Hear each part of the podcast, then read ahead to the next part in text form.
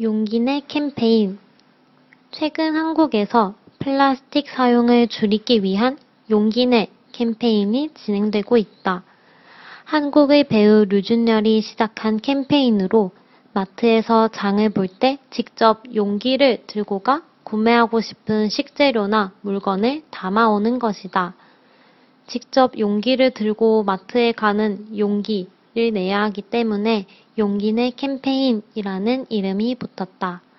일회용 플라스틱 사용을 줄이기 위한 작지만 아름다운 실천들이 계속되고 있다.